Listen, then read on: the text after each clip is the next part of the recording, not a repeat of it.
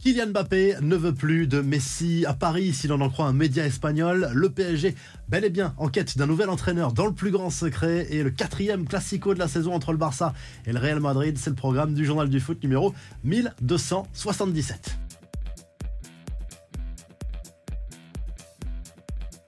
Il se passe beaucoup de choses autour du futur de Lionel Messi. Les proches de l'international argentin s'interrogent sur les fuites d'informations et les spéculations autour de l'avenir du septuple ballon d'or dans la capitale française. Selon cet entourage, le PSG veut toujours garder Messi une saison de plus au minimum. Le son de cloche est bien différent dans les médias français, à l'image de RMC Sport, pour qui le divorce est désormais inévitable entre Lionel Lionel Messi et le Paris Saint-Germain. Affaire à suivre donc dans ce dossier. Une chose est sûre, Al Hilal ne lâche pas Messi et serait prêt à lui offrir un contrat absolument astronomique, 400 millions d'euros par an pour Lionel Messi alors qu'il ne gagne que entre guillemets 30 millions d'euros par an dans la capitale française. Le calcul est vite fait, c'est 13 fois plus pour l'attaquant argentin qui pourrait forcément réfléchir si cette offre est bien réelle. Et autre info qui devrait faire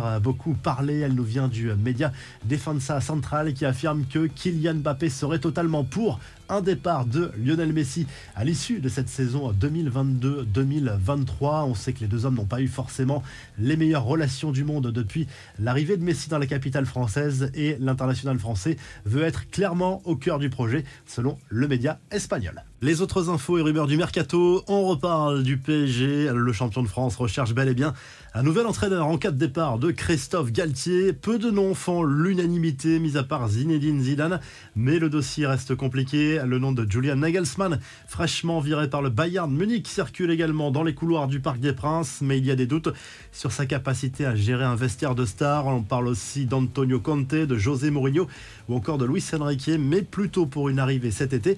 Luis Enrique qui est également cité comme l'un des favoris pour s'asseoir sur le banc de Chelsea. Les Blues n'ont plus aucun espoir de se qualifier pour la prochaine Ligue des Champions par le biais du championnat d'Angleterre. Seule solution, remporter la C1 cette saison. Dans le cas contraire, les conséquences économiques risquent d'être énormes en vue des sommes investies depuis un an. En tout cas, le technicien espagnol se trouverait à Londres pour éventuellement signer son contrat avec les Blues.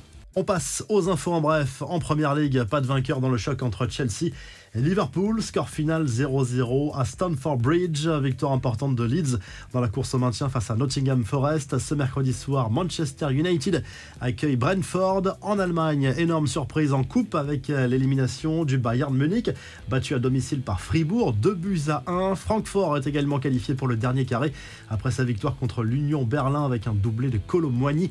Gros choc entre Leipzig et Dortmund ce mercredi soir.